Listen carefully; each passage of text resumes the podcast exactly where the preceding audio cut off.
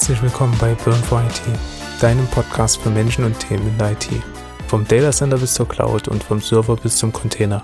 Wir brennen für IT.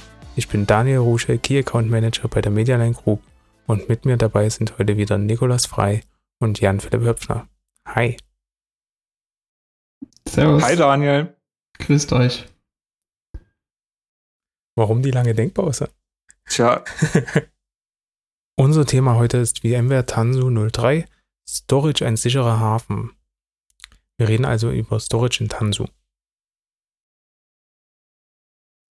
Wieso die lange Denkpause dann? ja, nein, wieso die lange Denkpause? Tja, was ist da los? Ja, tatsächlich, wir sprechen heute über Storage in Tanzu, weil es äh, eine wichtige Ressource ist, würde ich sagen. Das ist die, äh, das ist quasi der Dreh- und Angelpunkt, ähm, warum man das Ganze äh, mit VMware betreiben sollte oder nicht. Könnte man sagen. Jetzt, jetzt könnte man ja meinen, ähm, Storage in Tanzu, warum ist das jetzt das spannende Thema? Ähm, weil ich habe doch einen VMware Datenspeicher, damit ist da alles geritzt, oder? Oder ist es gar nicht so einfach? Nee, in der Tat, das ist nicht so einfach. Und wenn man sich auch mal den ganzen Stack anschaut, der dann darauf aufbaut, es wird nur komplexer. Darum versuchen wir heute wirklich äh, erstmal bei den Basics, würde ich sagen, anzufangen. Also das, was unsere Hörer wahrscheinlich schon aus der vSphere-Welt kennen, da noch so, so ein bisschen, sage ich mal, wie, zu wiederholen, was überhaupt in vSphere so existiert. Und äh, dann schauen wir uns mal genau an, welche Funktionen in äh, vSphere dann die Brücke zu Tanzu sozusagen schlagen und dann erst ermöglichen, dass das alles ja so gut funktioniert und aus meiner Sicht auch der richtige Weg ist. Aber wir versuchen natürlich kritisch zu hinterfragen, wie JP schon gesagt hat, ob das der richtige Weg ist. Also ist es doch nicht so einfach. Wir haben nicht nur Datenspeicher, sondern äh, noch andere Sachen. Mhm. wir können also äh, Hardware anbinden, nehme ich an. Und ähm, wir können sehr wahrscheinlich mit modernen Protokollen ähm, gar lustige äh, Sachen bauen, oder? Ja, das ist ge genau richtig. Also die bestehenden Protokolle, die man schon verwendet, die können auch wiederverwendet werden. Aber wie du gerade schon gesagt hast, beim Hardware-Level sollte man vielleicht auch erstmal einsteigen und mal überlegen, ja, wie nutze ich denn überhaupt mein Storage im Moment im Rechenzentrum? Ja, also wenn man da so ein, so ein kleines Data Center unten im Keller hat oder auch größeres, ähm, genau, was äh, gibt's da so? Also so, ich sag mal so, der Standard ist äh, in vSphere, ja, NFS ist sehr gerne genutzt. Datenspeicher zum Beispiel ähm, über ein Shared Storage, also es kann in dem Fall eine NetApp sein, dementsprechend der NFS-Exports dann in den Hosts als ja, Data Stores quasi zu verwenden, in dem sich dann die virtuellen Maschinen befinden. Ja, also das ist altbewährt, sage ich mal, relativ einfach einzurichten. Dann äh, auch noch sehr, sag ich mal, weit verbreitet bei den Kunden noch ist, ähm, also Fiber Channel quasi nicht über das Netzwerk zu gehen, sondern über SAN und dann pff, nehmen wir wieder das Beispiel, auch vielleicht eine Net-App dann anzubinden und die dementsprechenden Loons an äh, den ESX äh, ja, zu zonen und letztendlich auch ähm, dann über den ESX als VM-Datenspeicher zu nutzen. Ja. Beides äh, sind ja äh, einmal das Dreitier-Konstrukt, das klassische, das andere ist ja das äh, typische File-Konstrukt, was mhm. die meisten ja für ihre Datenspeicher haben. Ähm, jetzt gibt es natürlich für die Datenspeicher auch noch das Thema äh, vSAN, mhm. ähm, quasi in der ähm, modernen neuen Welt von vSphere ähm, seit einigen Jahren etabliert.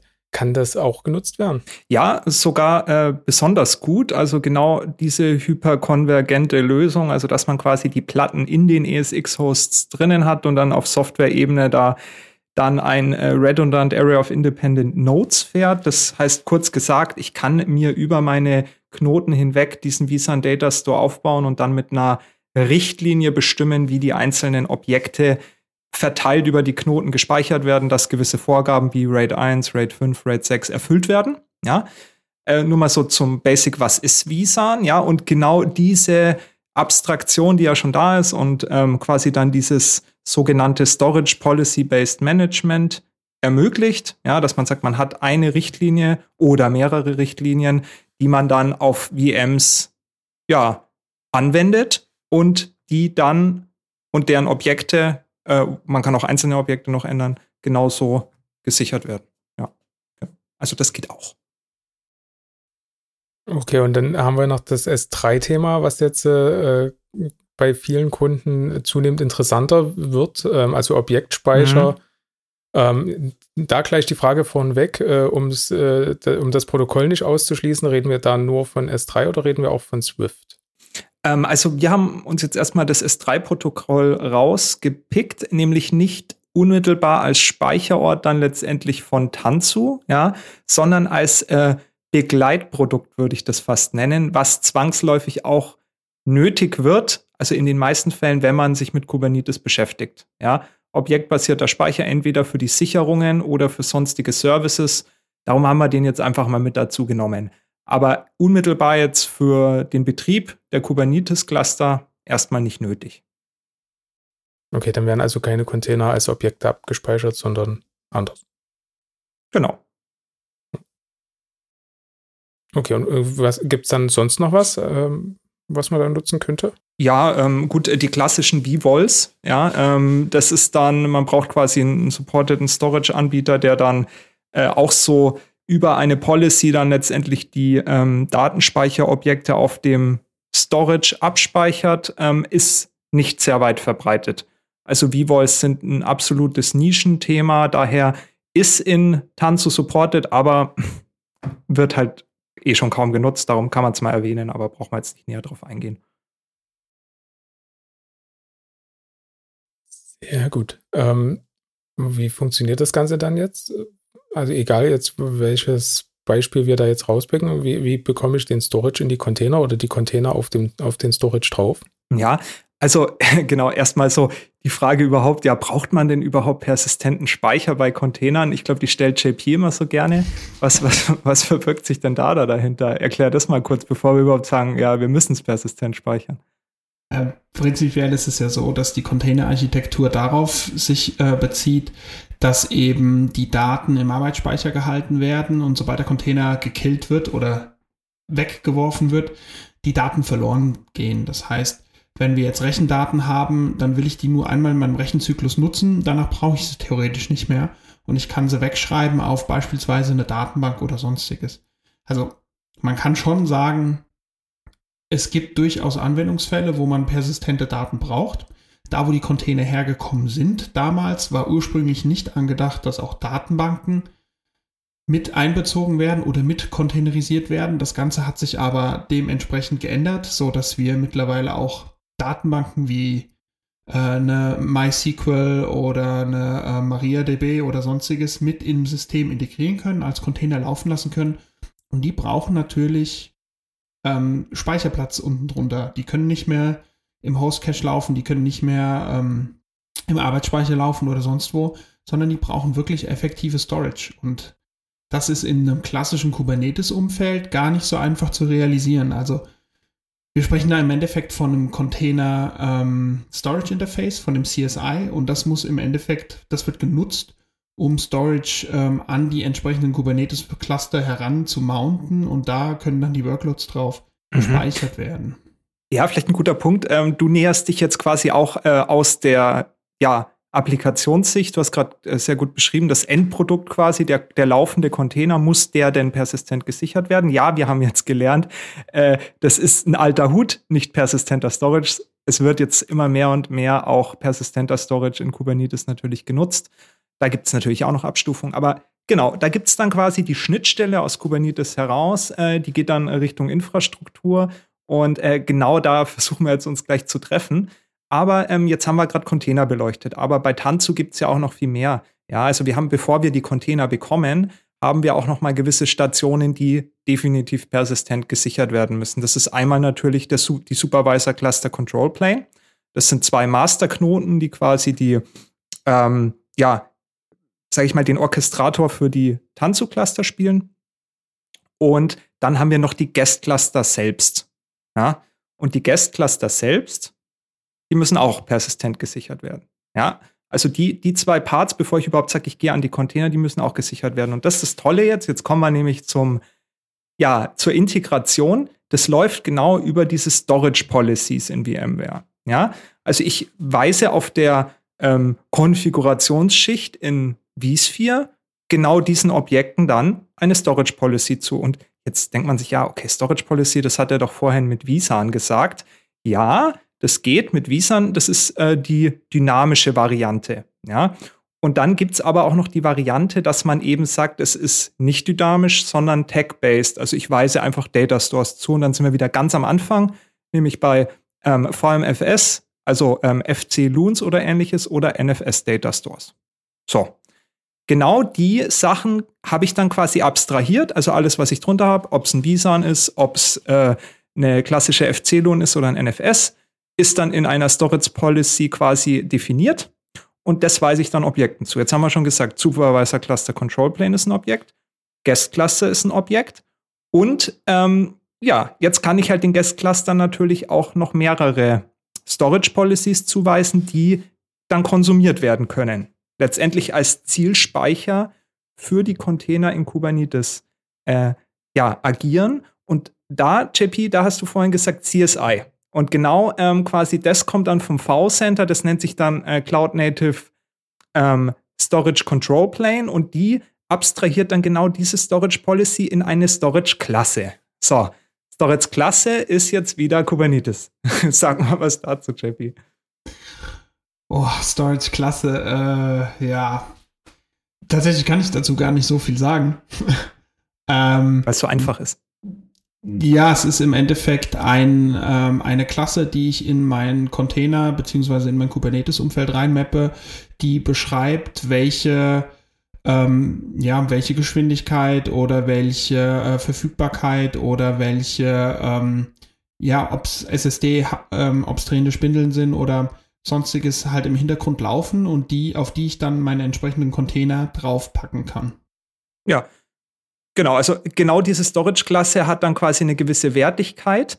Äh, die ist in Kubernetes da, aber die erstelle ich gar nicht selbst in äh, vSphere Vistanzo, weil es ja automatisch geht. Die Storage Policy existiert sofort, nachdem ich sie im V-Center angelegt habe, auch in den Kubernetes Guest Clustern als Storage-Klasse. Das ist genau der Knackpunkt, was es so einfach macht. Weil ich brauche mir jetzt nicht Gedanken machen, wie dann quasi der Persist das persistente Volume in meinem Guest Cluster ganz unten auf den angebundenen Data Stores gesichert wird. Das mache ich nämlich genau einmal, definiere ich das und weise das gewissen Objekten zu und dann können die das konsumieren. Ja, und wenn sich was ändert, dann kann ich das genau wieder über diese Kontrolloberfläche ändern. Zum Beispiel, wir hatten vorhin über Visa gesprochen. Da kann man zum Beispiel Ausfälle, die to zu tolerieren sein, definieren. Wenn ich sage, ich brauche es irgendwie super sicher, dann will ich zwei ausfallende Festplatten zum Beispiel tolerieren mit einem RAID 6. Und dann kann ich das mit einem Knopfdruck in der Policy ändern, ohne dass ich jetzt äh, auf Hardware-Ebene irgendwie ein, ein neues ähm, Hardware-RAID äh, äh, erstellen muss oder ähnliches. Ich meine, man, man, kann sich das Ganze ja auch mal so vorstellen. Ähm, wir nehmen mal einen Anwendungsfall. Wir haben einen Kunden, der sagt, okay, wir wollen ein Production Environment haben und wir wollen Development Environment haben.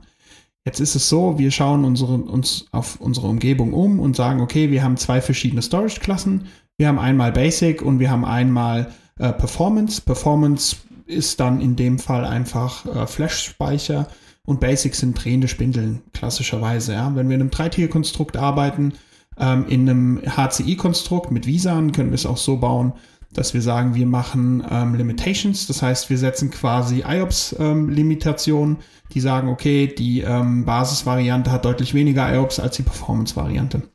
Das Ganze ist dann so, dass man sein Kubernetes Cluster über die vSphere CLI, also über die Tanzu CLI in seine vSphere Umgebung rein deployt und damit gibt, welches, äh, welche Storage Policy man wirklich nutzen möchte. Und so wird man dann im Endeffekt direkt auf die Storage Policy gemappt, wenn wir jetzt für das Production Environment die Advanced ähm, Storage Policy nehmen, wirst du, also wird man direkt auf diese Advanced Policy drauf gemappt und kann dann die Workloads darauf betreiben und hat immer den Full Flash im Hintergrund sitzen. Ja, genau. Letztendlich großer Vorteil, ähm, wie du es gesagt hast, ist eben, man macht alles über eine Oberfläche. Und äh, wenn man halt noch vSAN in Verbindung hat, dann hat man eben noch alle Vorteile von vSAN noch in einer Oberfläche. Also ob das jetzt ähm, äh, Deduplication, Compression oder Verschlüsselung oder was auch immer man da halt einfach noch als Policy dazugeben möchte, kann man so definieren. Was hingegen das absolute Nonplusultra mittlerweile ist und was vSphere jetzt vSphere ähm, mit vSAN für Tanzu dann noch interessanter macht, ist ähm, sogenannte Read-Write-Many ähm, ja, enabled äh, CSI ähm, äh, Datenspeicher. Ja, also gut, das ist jetzt ein bisschen äh, ähm, kompliziert. Ähm, Erklär's doch Schritt für Schritt. Genau, Schritt für Schritt nochmal anfangen. Ähm, also erstmal, wir hatten ja vorhin davon gesprochen, dass Container persistente Volumes brauchen. Ja, jetzt habe ich aber eine Applikation, da müssen in ein persistentes Volume aber mehrere Container gleichzeitig zugreifen und schreiben. Lesen und schreiben, lesen und schreiben gleichzeitig. Nennt sich dann Read, Write, Many, ja, oder RWX abgekürzt. Das kann man genau in dieser ähm, Richtlinie quasi für seine Container dann mitgeben. Ich will einen Persistent Volume Claim eben mit diesem Read, Write, Many, weil es halt meine Applikation erfordert. So. Das ist per se eigentlich nicht in vSphere erstmal supported. Also auf klassischen NFS oder VMFS Loons ist es nicht möglich, das zu machen sondern nur mit vSAN und das erst seit vSphere 7 Update 3. Aber es geht halt jetzt auch voll integriert. Alternative wäre dazu, ja, und das macht es dann wieder kompliziert, das halt eben über die Kubernetes-Cluster selbst zu lösen und darüber halt zum Beispiel noch einen NFS-Share einzubinden. Aber Nachteil ist halt, es ist dann wieder nicht über eine Oberfläche mit den gleichen Policies. Da muss man dann wieder an anderen Stellen wieder was anderes definieren und dann wird es halt unübersichtlich und komplex. Darum um die maximale Konsolidierung, Automatisierung und ja, Arbeitserleichterung zu ermöglichen, setzt man dann idealerweise halt auch noch auf vSAN. Muss man auf vSAN setzen oder ist das optional an der Stelle? Absolut optional. Also, also auch wenn man diese Read-Write-Many möchte, geht es auch ohne vSAN. Aber ist also halt aufwendiger ich meine, in, in, es gibt ja nicht immer nur die klassische oder die Variante, die wir bis jetzt kennengelernt haben, dass wir einen vSphere-Administrator haben, also einen vSphere-Operator ähm, und ein paar Entwickler. Und der vSphere-Administrator muss im Endeffekt bis zur API, gegen die die Entwickler dann ihren Code werfen, alles vorbereiten, sondern es gibt durchaus Themen, wo man sagt, okay, wir haben unseren äh, vSphere-Admin, der stellt mir einfach nur die Umgebung bereit, ähm, der stellt mir vielleicht sogar das Cluster bereit, also mein Kubernetes Guest Cluster. Ähm, dann haben wir einen DevOps-Ingenieur, der einfach die Applikation passend anbaut auf die entsprechenden Kubernetes-Cluster und wir haben ganz normal unsere Entwickler. Also wenn wir in so einem Konstrukt uns bewegen, dann ist es auf jeden Fall vollkommen egal, welcher Storage drunter ist, weil der DevOps-Ingenieur kann dann die Applikation passend bauen, so dass eben die Entwickler nur ihren Code reinschießen können. Der vSphere-Administrator einfach nur sein, seine vSphere-Umgebung betreuen kann, das Ganze patchen kann, updaten kann und ja, ganz normales VM-Management machen kann. Äh, und der DevOps-Ingenieur kümmert sich wirklich um die Kubernetes-Cluster selbst. Und kann da jetzt äh, der ähm, Kubernetes-Entwickler auch äh, hingehen und sagen, okay, ich möchte jetzt meinen Container äh, oder ich muss jetzt den Container auf äh, All-Flash laufen lassen, weil der halt super performant sein muss und äh, der andere Container, der braucht halt eine besondere mhm. Äh, Storage Policy.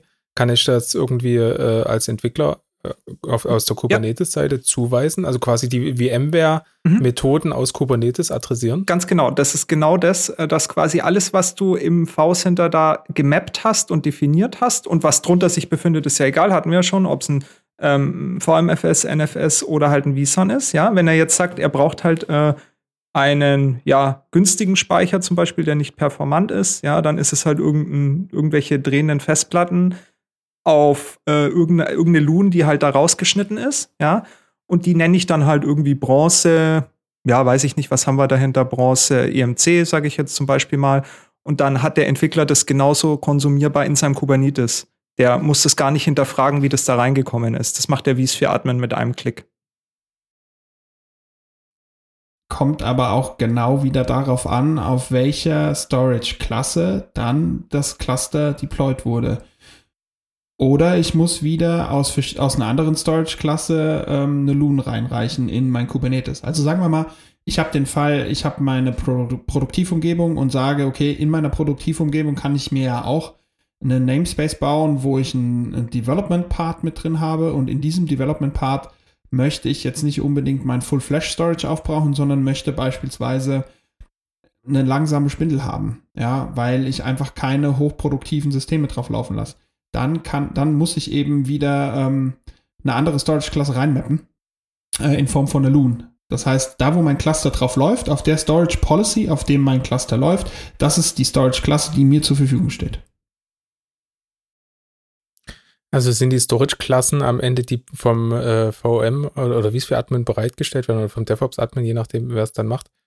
Ähm, die die Storage-Klassen sind sozusagen ähm, eine Art ähm, Storage-Service, äh, den ich einfach konsumiere, ähnlich wie, wie jetzt in der Cloud, dass ich sage, okay, ähm, ich habe irgendwo einen, einen gewissen, gewissen Storage-Service, ich brauche jetzt das, konsumiere das da, jetzt brauche ich es aber schneller, dann konsumiere ich es woanders und es ändert einfach die Storage-Klasse und der, wo, wie der Container von A nach B kommt, mhm. das interessiert mich als äh, Kubernetes-Entwickler am Ende nicht, sondern das äh, macht Tanzu von alleine. In dem Moment, wo ich die Storage-Klasse wechsle. Gut, das ist jetzt ein Kubernetes-Thema. Ähm, es geht, bei Tanzu geht es eher darum, die Storage-Policy aus dem V-Center in die Storage-Klasse eins zu eins übersetzt, zu übersetzen und zu verbinden die Storage-Klasse, die ja dann in Kubernetes entsteht, die wird einfach konsumiert und wird meistens halt dann einfach, hm, sag ich mal, beschrieben mit einem Namen, der halt definiert ist, irgendeine Namenskonvention. Wie gesagt, Bronze, Silber, Gold. Und was sich dann dahinter verbirgt, das äh, weiß halt dann der vSphere-Admin, weil der ja auch die Ressourcen in den ESX-Cluster rein ähm, reicht, sozusagen. Ja. Der hat den Hut auf. Ähm, Für mich klingt das jetzt äh, nach letzten Endes einem Tag-basierten Konstrukt, wo man sagt, okay, ich klebe jetzt an meinen Container das Tag äh, schneller Storage ran oder ich klebe das den Tag ran äh, für Entwicklungsumgebung. Ähm, also an den Container selbst Ansatz, ja oder? nicht. Also genau. du hast ja das Container Volume, das Persistent Volume, das kriegt die ja. Klasse. Ja, der, äh, also ähm, der Pod selbst, äh, dem ist das erstmal relativ egal, oder, JP? Was, ja, was also, prinzipiell nicht. Ich kann natürlich auch einen Pod auf einer speziellen Klasse laufen lassen, aber wir sprechen in der Regel von Deployments. Das heißt, ich gebe in meinem Deployment-File generell mit, wo mein Deployment-File drauf gestort werden soll, oder eben ich gebe nichts mit und dann nimmt er das, ähm, den Storage an, den wir ranreichen über unsere Policies. Das heißt, ich, das wiederhole ich gerne nochmal, in dem Moment, wo wir ein Cluster auf eine Storage Policy setzen, ist dieses Cluster vollkommen berechtigt, auf die Storage Policy zuzugreifen. Was bedeutet, wenn wir in einem Full Flash Gold Tier beispielsweise uns bewegen, um nochmal ein paar mehr Storage Buzzwords mit rein zu, äh, reinzuwerfen, äh, dann würde jedes Deployment, jeder Service, jeder Container und jeder Pod auf diesem Tier laufen. Dafür wird das ganz einfach reingemappt und reingereicht. Der Vorteil ist natürlich in einem Tanzu-Umfeld, dass wir sagen können, hey, wir haben so viele verschiedene Storage-Klassen oder so viele Tiersets, whatever.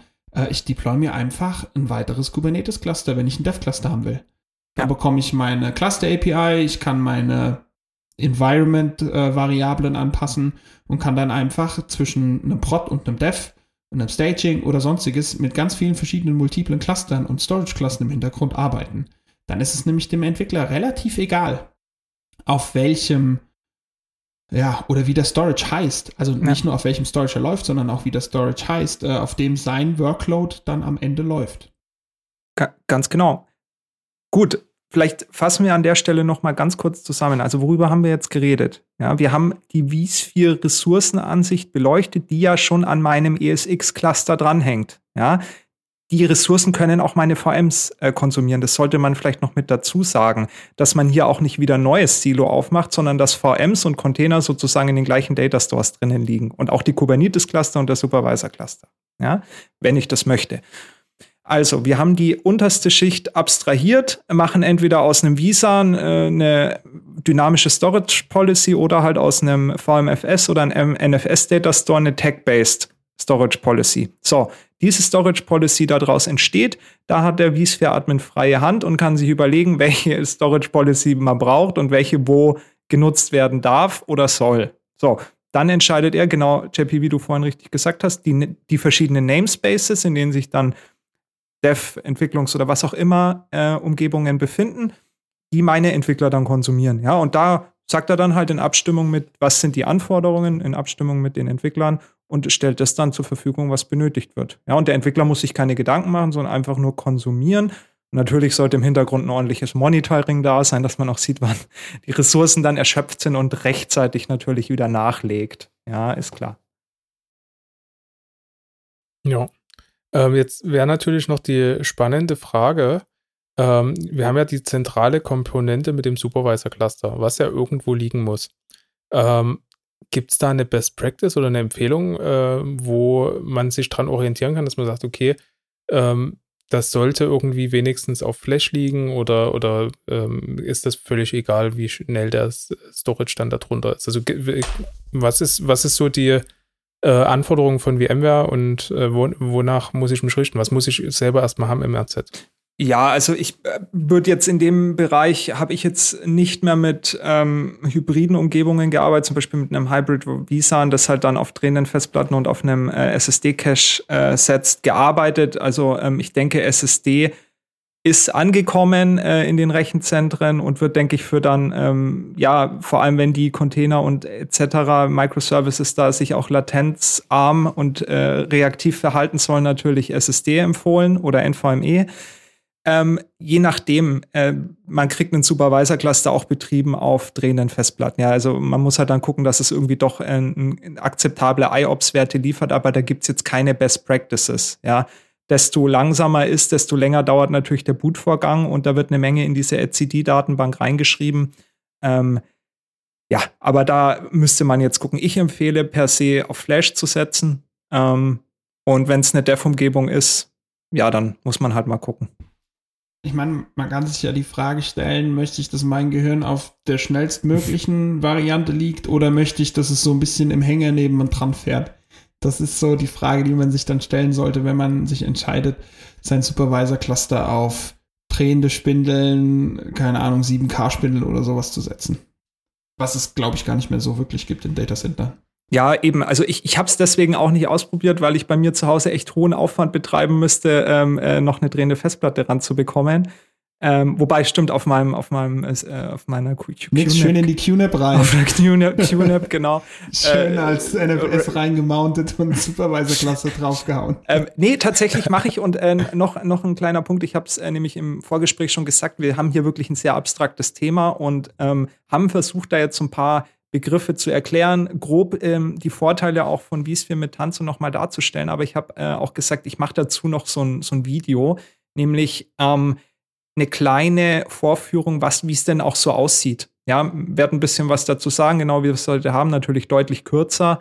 Nur nochmal, dass man das auch veranschaulicht gesehen hat, wie das in vSphere, wie einfach das dann funktioniert und welche Vorteile halt dann der vSphere-Admin da nutzen kann. Ja, also das Video wird es geben und seht ihr dann zeitnah in den Comments oder auf LinkedIn, wenn ich es dann poste. Oder wir packen es in die Show Notes, je nachdem, wie zeitnah du das Video machst. Stimmt. Da wir noch ein bisschen Puffer haben, denke ich, kriegen wir das dann just in time zur Veröffentlichung dieser Folge hin. Genau. Ähm, habt ihr sonst noch Empfehlungen für so Standardbeispiele, wo ihr sagt, okay, das, ähm, wenn ihr das habt, äh, habt ihr eigentlich schon die Basis für Storage mit Tanzu? Also äh, was so empfehlenswert ist? Visan. Definitiv. Ähm, auf, aufgrund der äh, Geschichte mit den Read-Write-Many-Volumes, dass früher oder später irgendwann mal eine Applikation kommt, äh, wo mehrere gleichzeitig schreiben müssen.